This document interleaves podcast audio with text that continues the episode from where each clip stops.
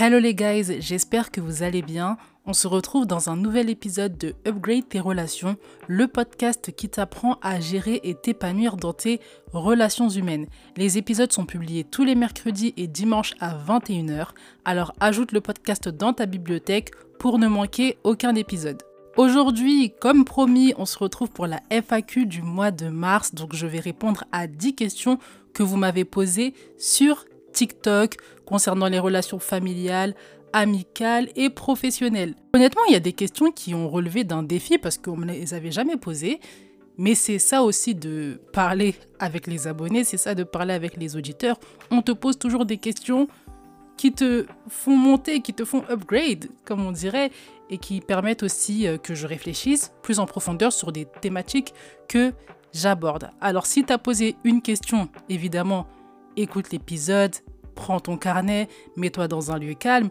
Et si tu n'as pas posé de questions, je t'invite également à écouter parce qu'il y a beaucoup de choses qui vont te parler. Il y a des questions que tu te poses mais que tu n'as pas osé me poser via TikTok ou via mon mail. Il y aura une FAQ également au mois d'avril. Donc si tu as des questions dès maintenant, je t'invite à m'envoyer un message sur TikTok ou à m'envoyer un message avec ta question sur mon mail. Je te mets le TikTok et mon mail en description. Une fois que c'est fait, on peut commencer. La première question qui m'a été posée, c'est la suivante. Comment ne plus être paranoïaque à force de se méfier des autres? Le premier point par lequel j'ai envie de commencer, c'est que je te comprends. Je te comprends, on peut avoir cette sensation de paranoïa parce qu'on se méfie de tout le monde, on doit faire attention, on a envie d'éviter qu'on nous fasse du mal, on veut se protéger et on n'est jamais en sécurité au final parce qu'on doit observer, on doit cerner, on doit poser les bonnes questions et puis même quand on est dans la relation, on doit faire attention à, ne pas se laisser écraser.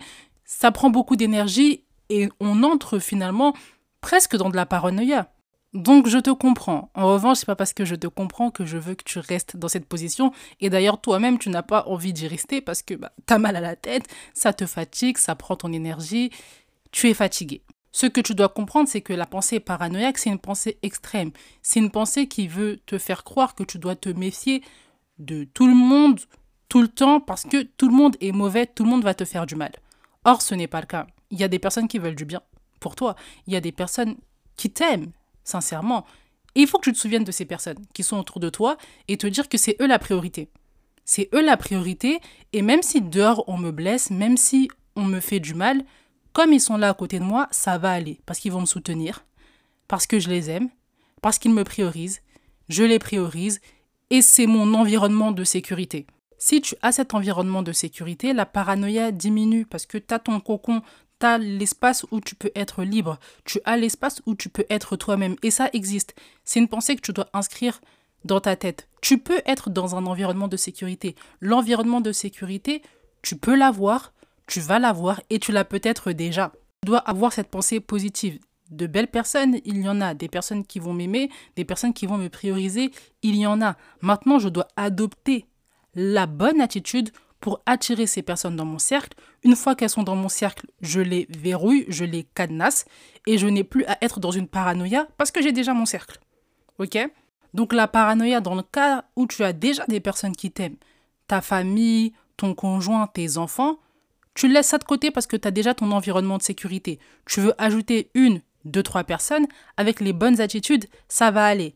Et si tu n'as pas déjà ton environnement de sécurité, écoute mon podcast écoute les épisodes où je te parle des attitudes à adopter pour que tu puisses avoir ces attitudes, pour que tu puisses cerner correctement et ensuite inscrire les bonnes personnes, inclure les bonnes personnes dans ton cercle. Une fois que tu as cet environnement de sécurité, la paranoïa disparaît parce que tu peux t'ouvrir à de nouvelles personnes. Si elles te déçoivent, c'est pas grave, tu as ton environnement de sécurité. Si elles te trahissent, c'est pas grave, tu as ton environnement de sécurité. Donc pour résumer, Premier point, état d'esprit positif. Il y a des personnes qui vont t'aimer, il y a des personnes qui vont te prioriser, tu dois avoir la bonne attitude pour les attirer, tu dois suivre mon podcast assidûment, voir les questions que tu dois poser, comment te comporter, l'attitude que tu dois avoir, les attitudes à laisser également pour attirer ces belles personnes dans ta vie. Ça, c'est le premier point. Et le deuxième point, c'est de prioriser les gens qui t'aiment, prioriser les gens qui te priorisent, prioriser les personnes qui sont sincères, sincères avec toi. Et ne pas chercher l'amour, courir derrière l'amour des autres, courir après leur attention. Tu donnes de l'attention aux personnes qui t'en donnent.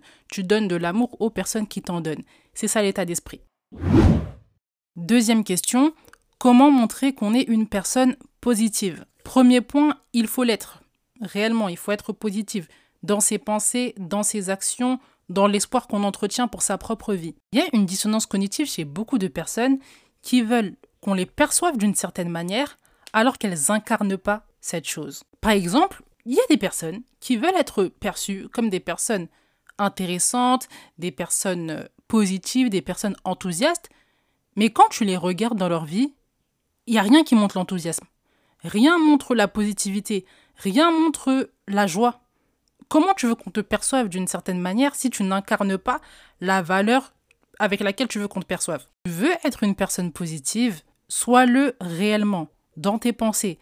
Est-ce que la plupart de tes pensées sont des pensées positives? Si la réponse est oui, c'est que c'est bon. Si la réponse est non, il faut refaire son système de pensée, avoir de l'espoir pour toi, avoir de la joie pour ta propre vie et avoir de l'enthousiasme. Comment tu changes tes pensées négatives en pensées positives?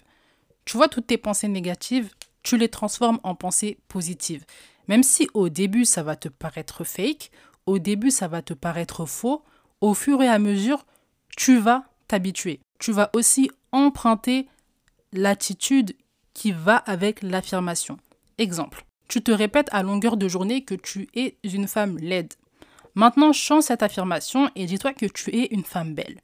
Tu te la répètes souvent et tu te poses la question, qu'est-ce que fait une femme belle? Elle se maquille, elle s'habille correctement, elle s'habille avec des couleurs, elle met des bijoux, elle se coiffe. Tu prends ces cinq actions. Tu inclus ces actions dans ta routine personnelle. Au bout de quelques mois, tu vas te percevoir comme une belle femme. Parce que tu t'es répété que tu étais une belle femme et tu as adopté l'attitude d'une belle femme. Pour la positivité, c'est la même chose. Tu commences par te dire je suis une personne positive. Ok, qu'est-ce que fait une personne positive? Elle sourit. Elle nourrit ses passions parce que c'est ce qui lui rapporte de la joie. Elle va vers les autres, elle s'intéresse à eux. Elle est vraiment curieuse, elle s'intéresse vraiment aux autres. Elle a de l'espoir pour sa propre vie tu vois que là, tu as déjà une liste de choses à faire. Tu vas forcément être perçu comme une personne positive si tu appliques ces conseils. Premièrement, avoir la pensée positive, l'être réellement. Deuxièmement, sourire, s'intéresser aux autres, s'ouvrir aux autres. C'est une manière d'être positive, c'est une manière de dire j'aime la vie, j'aime ce que la vie offre. La première chose que la vie offre, c'est les autres. Troisièmement, avoir de l'espoir pour ta propre vie. Quand tout est noir dans ta vie, tu sais quand même que demain ça va aller mieux. Comme dirait un grand chanteur congolais, quelle que soit la durée de la nuit, le soleil apparaîtra. Le soleil va finir par apparaître. Et quant à cette pensée positive pour ta propre vie, ça peut que se retranscrire dans ton attitude. Donc je récapitule. Premièrement, sois réellement une personne positive. Il faut avoir la pensée, il faut avoir l'attitude. Deuxièmement, ouvre-toi aux autres, souris, intéresse-toi à eux. On va déjà te percevoir comme une personne positive parce que tu as de l'enthousiasme, tu montres de l'enthousiasme en t'intéressant aux autres. Troisièmement, aie de l'espoir pour ta propre vie et ça doit se retranscrire dans les conseils que tu donnes. Quand on vient te voir, on te parle du désespoir, on te parle de la dépression, évoque toujours un côté positif et tu vas être perçu comme une personne positive. Troisième épisode qui m'a été posé par euh, une abonnée de TikTok après qu'elle ait vu ma vidéo sur la famille dépressive. Elle m'a posé la question suivante. Comment protéger mes enfants face à la toxicité de mes parents? Alors, je n'ai pas d'enfants personnellement. Je le dis, comme ça, on prend toujours mes conseils avec des pincettes. Je pense qu'un conseil d'un parent qui a vécu la même chose sera toujours plus pertinent que le mien. En revanche, je peux t'apporter des pistes. Premier point, l'âge de tes enfants. Est-ce que tes enfants sont des enfants en bas âge ou est-ce que tes enfants sont adolescents? Pourquoi il est important que tu notes l'âge de tes enfants? Parce qu'en fonction de leur tranche d'âge, tu vas pas combattre la toxicité de tes parents de la même façon. Deuxième point, s'ils ont entre 0 et 13 ans, tu ne peux pas leur évoquer la toxicité de tes parents. Ils ne vont pas comprendre et ils peuvent même penser que c'est de l'acharnement. Eux, quand ils sont avec les grands-parents, ça se passe bien. Ils s'amusent, ils rigolent, ils passent des bons moments. Donc pourquoi maman nous montre un aspect négatif de... Et les enfants, ils croient ce qu'ils voient. Donc si maman, elle dit que papier et mamie sont méchants, mais quand on est avec papier et mamie, ça se passe bien, on va croire ce qu'on voit, on va pas croire ce que maman dit, même si maman, c'est maman. Donc tu dois garder à l'esprit qu'entre 0 et 13 ans, tu ne peux pas évoquer verbalement, tu ne peux pas leur dire que tes parents sont toxiques. S'ils ont entre 13 ans et 18 ans, tu peux leur parler de la toxicité de tes parents et apporter des exemples. Qu'est-ce que tu as vécu qui fait que tu les considères comme des personnes toxiques? À partir de 13 ans, on peut comprendre une situation, on peut se mettre à ta place quand tu étais plus jeune, on peut comprendre les choses. Là où entre 0 et 13 ans, même si l'enfant a 12 ans, 11 ans, il va pas comprendre. Tu peux donner des exemples de ce que tu as vécu, tu peux aussi expliquer pourquoi tu décides de conserver le contact avec eux. Comme ça, si tes enfants finissent par être confrontés à une situation, un comportement toxique de tes parents, ils savent que maman, de toute façon, elle nous avait dit. Tu vois, maman, elle nous avait dit, et tu peux leur donner aussi les armes pour qu'ils puissent répondre convenablement à tes parents quand il y a cette situation qui se présente. Du coup, tes enfants, quand ils vont dormir chez les grands-parents, quand ils sont avec les grands-parents, ils savent ce qu'ils doivent dire, ce qu'ils ne doivent pas dire, ils savent comment réagir quand il y a tel mot qui sort de la bouche de papy ou de mamie. Ils sont éveillés, ils sont avertis. Et en même temps, tu leur laisses la liberté de pouvoir faire ce qu'ils ont à faire, mais tu les as avertis. Une personne avertie en vaut deux. Donc quand tu les avertis, tu leur montres aussi que c'est des adultes. T'es pas en train de les infantiliser en leur disant tu vas pas dormir chez mamie aujourd'hui, pourquoi tu vas toujours chez mamie? Et tu rentres en conflit comme ça. C'est pas ce que tu es en train de faire. Tu es en train de les responsabiliser, tu es en train de leur dire les choses. Ils vont peut-être pas écouter, je te garantis pas qu'ils vont écouter, mais au moins tu l'as dit et lorsqu'ils vont venir se plaindre, lorsqu'ils vont venir à toi pour te raconter certaines choses, tu leur diras je t'avais prévenu, et tu vas continuer de leur parler, tu vas continuer de discuter avec eux. Entre 13 ans et 18 ans, on n'infantilise pas les enfants. On les responsabilise. Ils sont sur le chemin pour devenir des personnes adultes. Donc il faut leur parler comme des adultes. Maintenant, quand tes enfants ont entre 0 et 13 ans, c'est à toi de les protéger. Ils vont pas dormir chez papy et mamie tout le temps. Ils vont pas dormir quand toi tu n'es pas là. La plupart du temps, soit avec eux, quand ils sont avec papy et mamie. Comme ça, ça leur évite de rentrer des idées dans la tête des enfants, ça leur évite de retourner le cerveau de tes enfants. Également, t'évites que tes enfants s'exposent à la toxicité de tes grands-parents et commencent eux-mêmes à adopter des attitudes toxiques vis-à-vis de toi, vis-à-vis de leurs frères et sœurs ou de leurs amis. Et enfin, troisième point, sois patiente. C'est pas tout le temps facile de se dire que mes parents sont toxiques, mais mes enfants aiment bien mes parents, il y a leurs cousins, cousines là-bas, il faut que je les emmène, ils comprennent pas ce que je leur dis, c'est compliqué. Ça va prendre du temps. C'est pas facile, mais ça va prendre du temps. Laisse tes enfants voir. Laisse tes enfants aussi comprendre. Moi, dans ma famille, ça arrivait. Hein. J'avais de la famille toxique, je comprenais pas tout de suite. Ma mère, elle avait beau me parler, je comprenais pas tout de suite. Mais quand il y a eu un problème, j'ai vu comment les gens ont réagi là dans ma famille élargie. J'ai fait Ah ouais, ok, c'est comme ça. J'ai compris. Moi-même, je fais attention où je mets les pieds. Moi-même, je fais attention à ce que je dis, ce que je dévoile ou non de ma propre vie. Mais ça a pris du temps. Et c'est pareil pour tes enfants. Même s'ils ont 15, 16, 17 ans, tu te dis, ils sont matures, ils comprennent plein de choses, mais ça, ils comprennent pas. C'est normal. Ça va prendre le temps que ça prend. Donc, je récapitule. Premier point, note l'âge de tes enfants de quelle tranche d'âge ils font partie.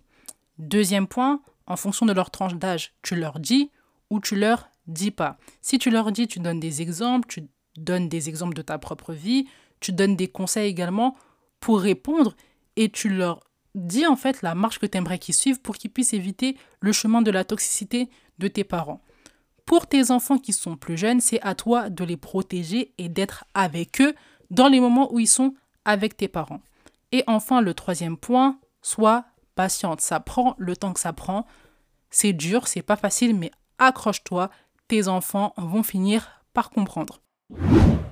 Quatrième question qui m'a été posée en dessous d'une vidéo TikTok qui traitait de la vie privée et du travail, comment protéger un petit peu sa vie privée au travail? La question c'est la suivante, comment se marier sans en informer les RH Cette question m'a un peu fait rire parce que je me suis dit mais il y a vraiment des questions inédites hein, auxquelles j'ai jamais été euh, confrontée mais c'est marrant parce que ça pousse à réfléchir et ça pousse à donner euh, la réponse la plus sage possible sans mettre en danger euh, celle qui la reçoit. La question, moi, que j'aimerais poser, c'est pourquoi tu as peur de dire au RH que tu vas te marier? Est-ce que c'est juste parce que tu veux protéger ta vie privée ou est-ce que c'est parce que tu crains quelque chose au niveau de ton emploi? Si tu veux simplement protéger ta vie privée sans qu'il y ait une peur, une crainte derrière, ça n'a pas de sens on ne protège pas sa vie privée juste pour protéger sa vie privée. Hein. On protège sa vie privée parce que si on la révèle, on va avoir des soucis. Donc si tu n'as pas de crainte, n'aie pas peur que les RH sachent que tu vas te marier. Dans tous les cas, tu vas peut-être changer de nom d'usage, tu vas peut-être changer de nom de famille, ajouter un nom de famille à ton nom de famille euh, qui est déjà présent. Tu vas peut-être changer d'adresse aussi si tu vas vivre avec ton compagnon. Donc ils vont forcément être au courant s'il y a des changements administratifs. Maintenant, si tu crains quelque chose par rapport à ton emploi, tu dois tout faire pour que ça ne se sache pas. Donc les jours auxquels tu as le droit euh, juste après euh, ton mariage, il faut les oublier parce que sinon tu vas donner un justificatif de mariage.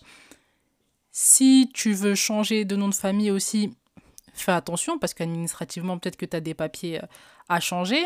Si tu veux aussi changer d'adresse, il faut que tu fasses attention, il faut que tu conserves ton ancienne adresse pour pas que ça se sache.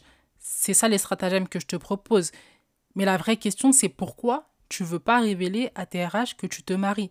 Est-ce qu'il y a vraiment une crainte concernant ton emploi ou tu as peur qu'on te pose trop de questions par rapport à ton mariage, tu as peur qu'il y ait de la jalousie, tu as peur qu'il y ait de la compétition, qu'il y ait de l'animosité parce que tu te maries et tous tes autres collègues ne sont pas mariés par exemple. Si c'est le deuxième cas, ne fais pas fi de ça. Toi, tu t'es marié, tu fais ta vie, on te pose une question par rapport à ton mariage, tu dis oui, je suis marié.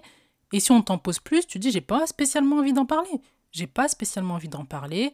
Et si on boude, et si on n'est pas content, et si euh, on se fâche, c'est pas ton problème. Toi, tu es là pour euh, faire ton argent, tu es là pour faire ce que tu as à faire, et ensuite tu t'en vas. Il y a d'autres sujets de discussion, on n'est pas obligé de parler de ton mariage. C'est comme ça que tu poses la limite. Donc voilà, pose-toi vraiment la question pourquoi tu ne veux pas que ça se sache des RH. Et si tu veux vraiment pas que ça se sache, eh ben, tu as tous les stratagèmes que j'ai évoqués plus tôt.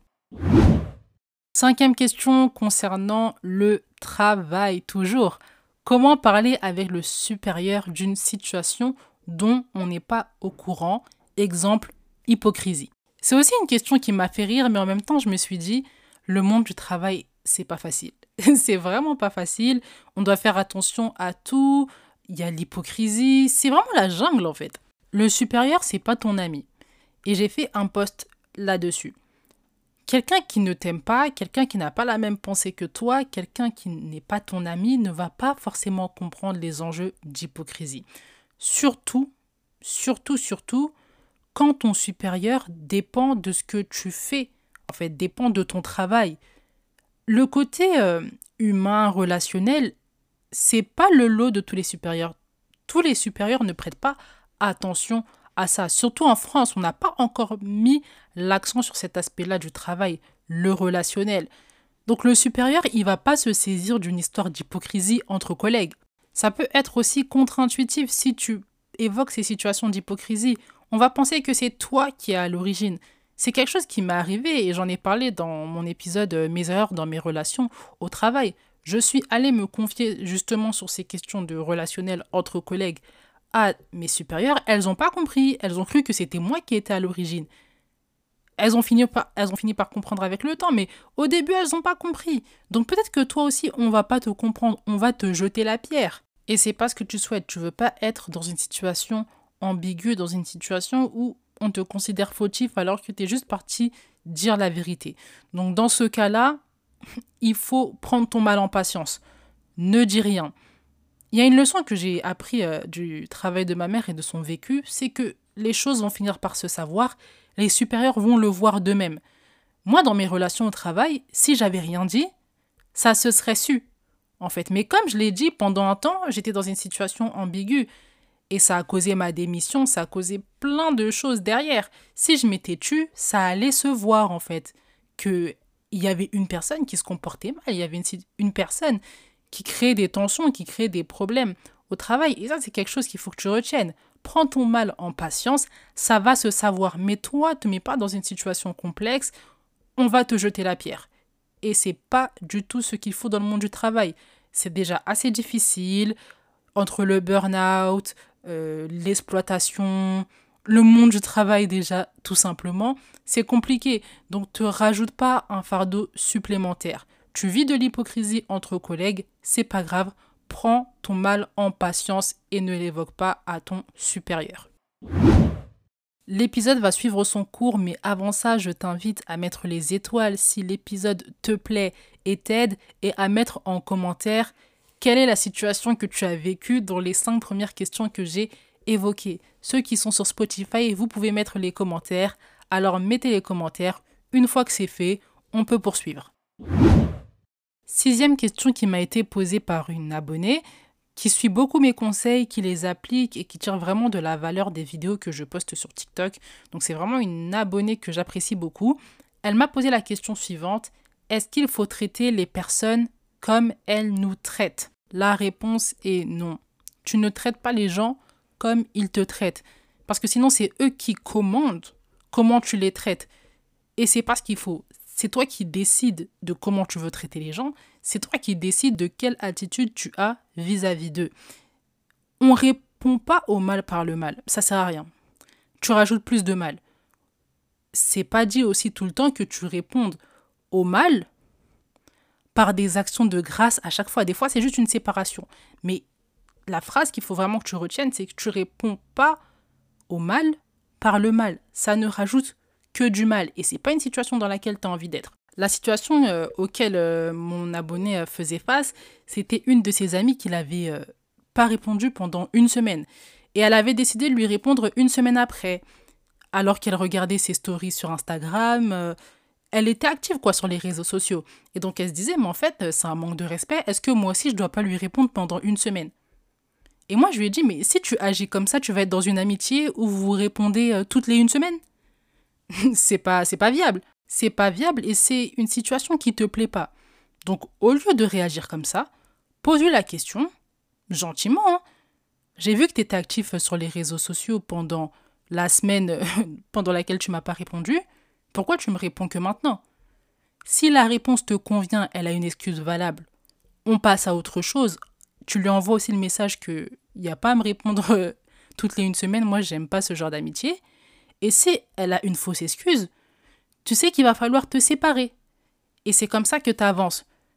Si tu avais répondu une semaine après, elle aussi une semaine après, et ensuite deux semaines après, on est dans quel genre d'amitié? On se dit pas la vérité, on pose pas les questions, et tu tombes dans une amitié qui ne te satisfait pas. Tu traites les gens comme toi tu as envie de les traiter. Mais c'est pas parce que eux te traitent mal que tu vas mal les traiter. C'est hors de question. Parce que ajouter du mal au mal, ça fait plus de mal et on ne veut pas plus de mal dans notre vie. Septième question d'une abonnée aussi TikTok. Je pense que je lui ferai une dédicace un jour, mais c'est à elle euh, de me dire si elle veut que son prénom euh, soit sorti ou non. Dans tous les cas, la septième question, c'est comment bien se traiter pour que les gens nous traitent bien en retour? Premier point, bravo. Il faut vraiment le dire parce que tu as le bon principe. Tu sais qu'il faut que tu te traites correctement pour qu'on te traite bien en retour. En revanche, tu sais pas comment faire. Premier point, l'estime de toi-même, ton estime de toi. Tu as de la valeur, tu es quelqu'un qui en vaut la peine, tu mérites qu'on t'aime, tu mérites qu'on prenne soin de toi, tu mérites de prendre soin de toi, tu mérites de t'accorder du temps, tu mérites de t'aimer, de prendre du temps pour toi. L'estime de toi déjà, tu dois l'avoir au maximum. Tu as de la valeur, tu es quelqu'un de bien, tu es quelqu'un qui mérite l'amour, tu as tes défauts, mais tu as aussi des qualités, tu fais tout pour t'améliorer, ton identité, elle est au top.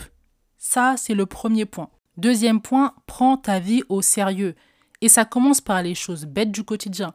La maison, il faut qu'elle soit rangée correctement. Tu n'es pas au téléphone tout le temps, à n'importe quel moment, à part tes jours de repos, parce que les autres jours, tu travailles, tu t'occupes de tes passions, tu fais quelque chose de productif, quelque chose qui te fait du bien, quelque chose qui te fait avancer.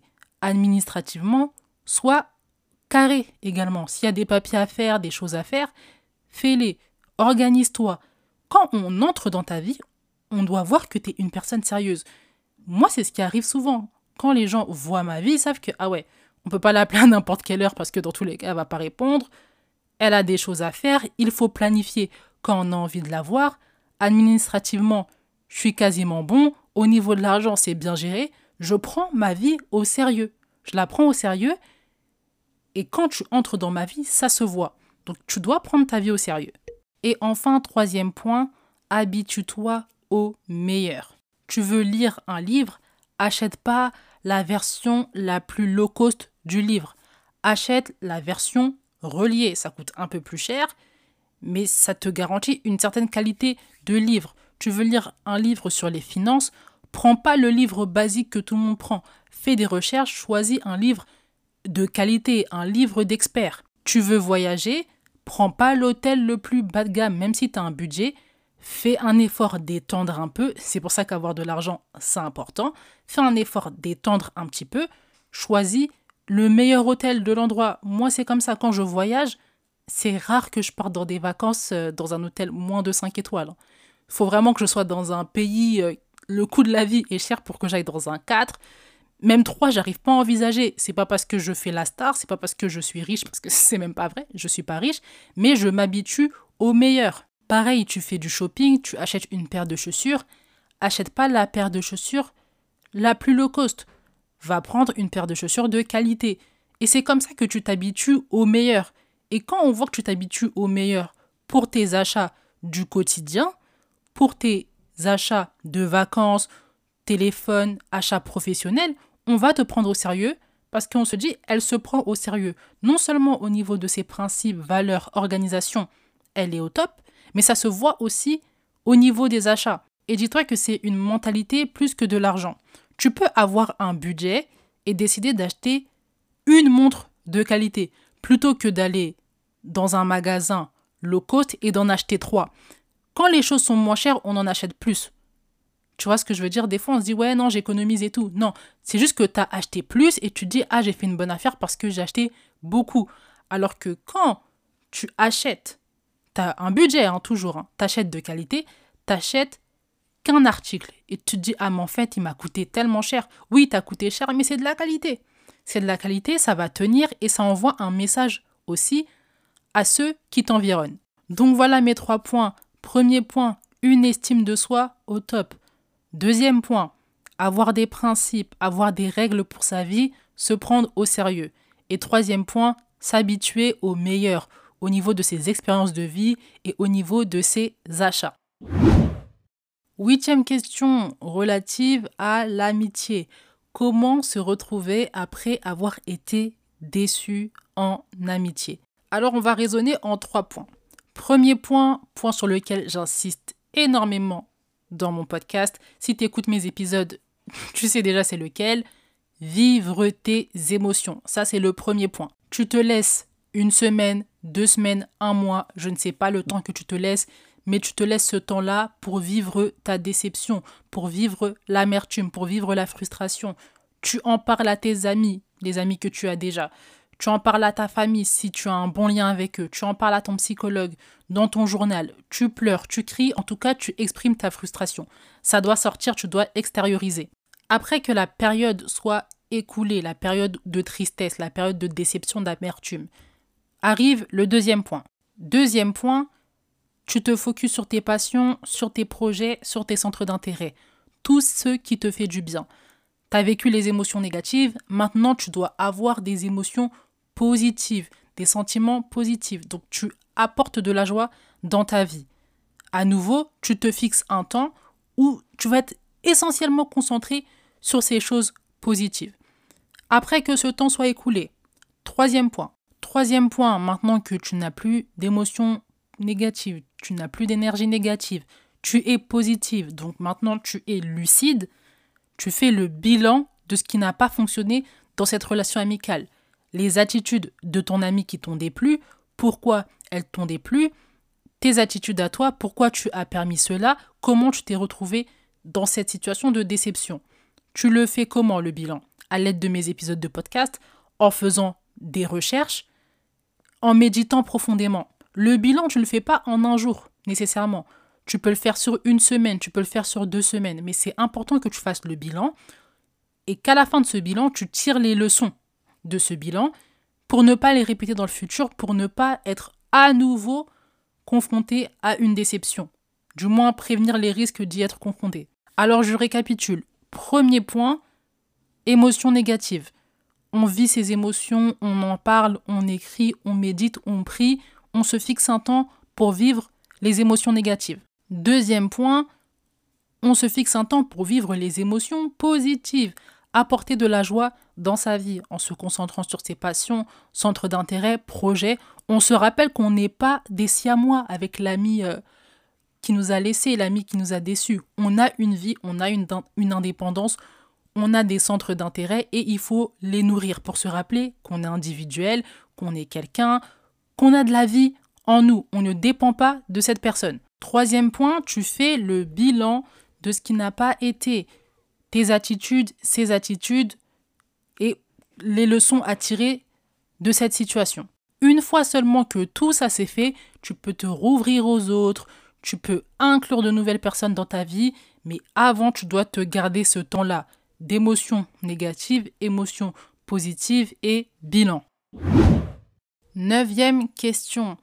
Qu'est-ce que je pense d'une personne qui n'a aucun ami et qui dit choisir sa solitude pour plus de paix, est-ce qu'on choisit vraiment sa solitude? Ce que je pense, c'est que la solitude peut être choisie lorsque elle est temporaire, lorsqu'on lui attribue un but et qu'on est déjà entouré. Par exemple, je sais que moi, il y a des moments de solitude que je choisis.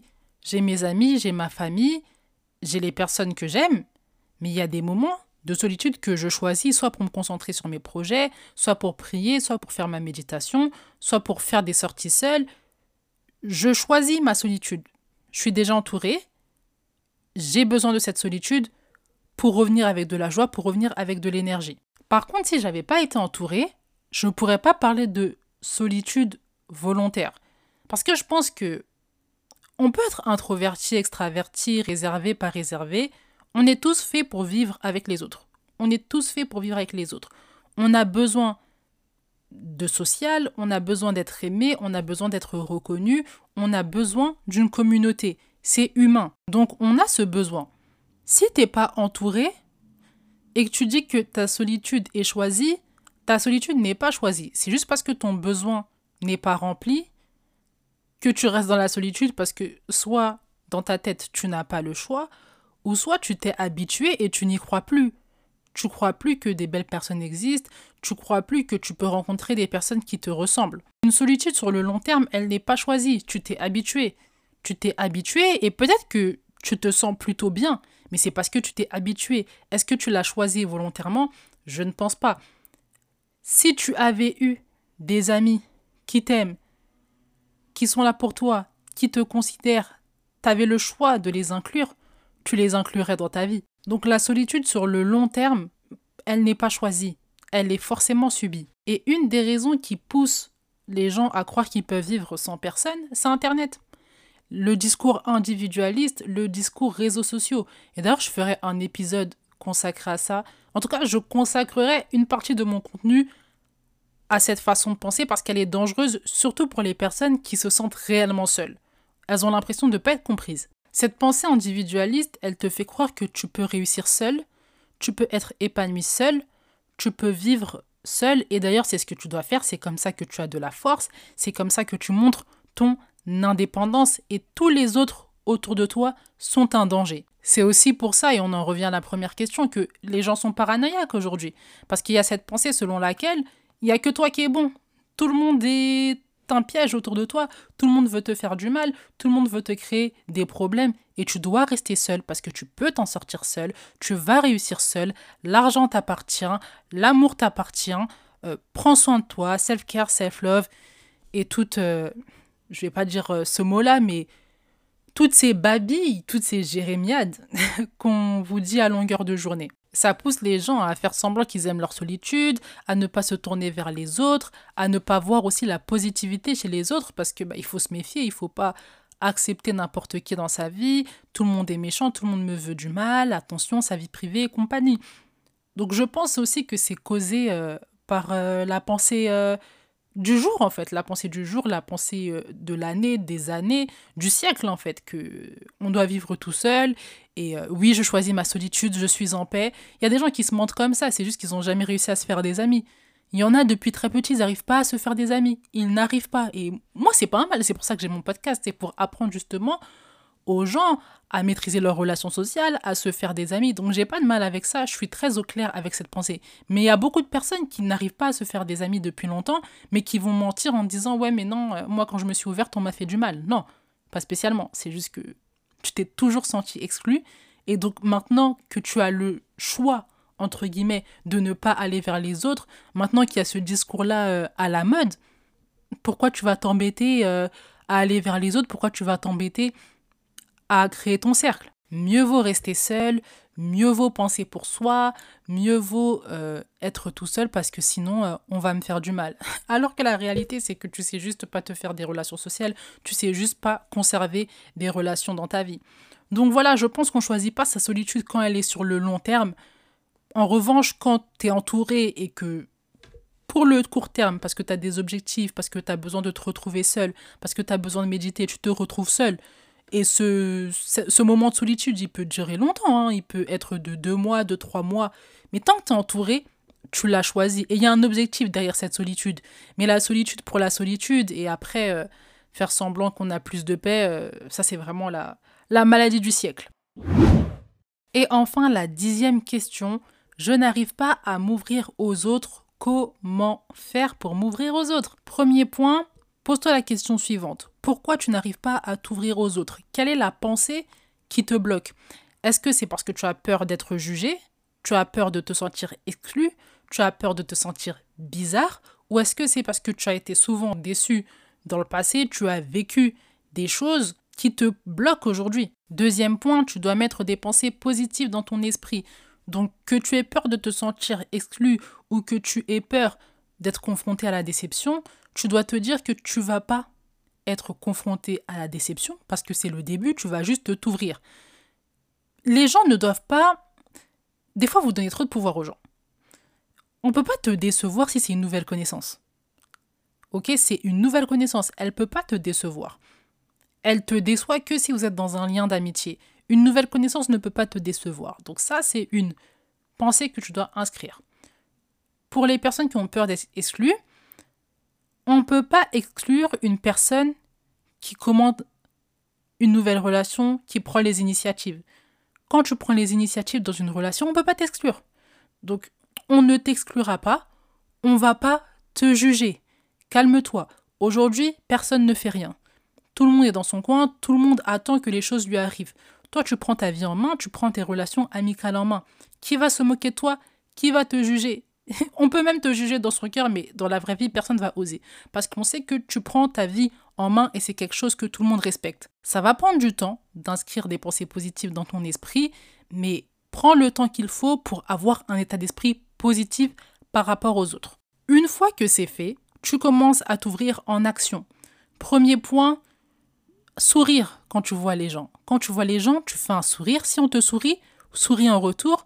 Quand tu arrives dans un magasin, souris, dis bonjour. Attitude positive. Une fois que tu souris, que tu dis bonjour, pose une question.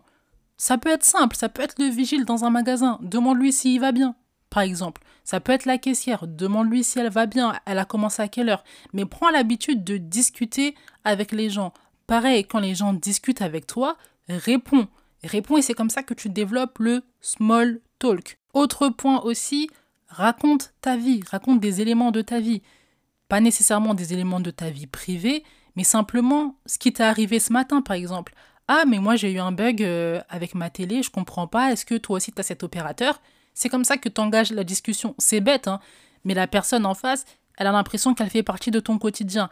Elle a l'impression que tu l'inclus dans, dans ton quotidien. Et ça lui fait du bien. Et c'est comme ça que tu t'ouvres petit à petit. Ouvre-toi, parle de toi, intéresse-toi aux autres. Quand tu auras réussi ça, tu verras que les gens vont demander des sorties avec toi, tu vas proposer des sorties, on va accepter tout de suite, on va même te raconter sa vie. Les gens vont commencer à s'ouvrir parce que toi, tu t'ouvres petit à petit. Et quand tu vas voir les autres s'ouvrir, toi aussi tu vas t'ouvrir. Et c'est comme ça que tu nourris une relation, c'est comme ça que tu finis par t'ouvrir, par ne plus avoir peur et être à l'aise dans tes relations sociales. Je récapitule. Premier point, pourquoi tu ne t'ouvres pas aux autres? Quelle est la raison? Deuxième point, on refait ses pensées. Troisième point, sourire, on demande aux gens comment ils vont, le small talk, on s'intéresse aux autres. Et les autres ensuite vont s'intéresser à nous. Et on follow up, on suit, tu vois, on lâche pas la relation. Tu as une personne qui s'entend bien avec toi, tu t'entends bien avec elle, continue de discuter, continue, continue. Au fur et à mesure, il va y avoir des sorties, vous allez échanger les numéros de téléphone, les réseaux sociaux, et c'est comme ça que tu bâtis une relation. Attends aussi qu'elle s'ouvre, toi aussi tu t'ouvres, et vous nourrissez la relation ainsi. Ne sois pas pressé, ça va prendre le temps que ça va prendre. C'est pas facile, tu dois refaire ton état d'esprit, tu dois refaire ton mindset. Ça prend beaucoup de temps. Mais une fois que tu as refait ton état d'esprit, une fois que petit à petit, tu appliques ce que je suis en train de te dire, tu vas voir que les choses vont changer dans tes relations. L'épisode touche à sa fin, j'espère qu'il t'a plu et j'espère que mes réponses vont t'aider. Si c'est le cas, je t'invite à partager l'épisode aux personnes de ton entourage pour qu'elles puissent bénéficier déjà des réponses que j'ai données dans cet épisode, mais aussi pour qu'elles sachent que chaque mois, il y a une FAQ et il suffit de m'envoyer un message, soit sur TikTok en privé, soit en dessous de mes posts, de mes vidéos, ou de m'envoyer un mail avec la question. Je mets mon mail et le TikTok en description. On se retrouve dans le prochain épisode qui va être une série autour du pervers narcissique. Je pense que vous allez beaucoup aimer et ça va beaucoup vous aider. Ajoutez bien le podcast à la bibliothèque pour ne rien rater. On se retrouve dans le prochain épisode. Prenez soin de vous, prends soin de toi, toi qui m'écoutes. Bye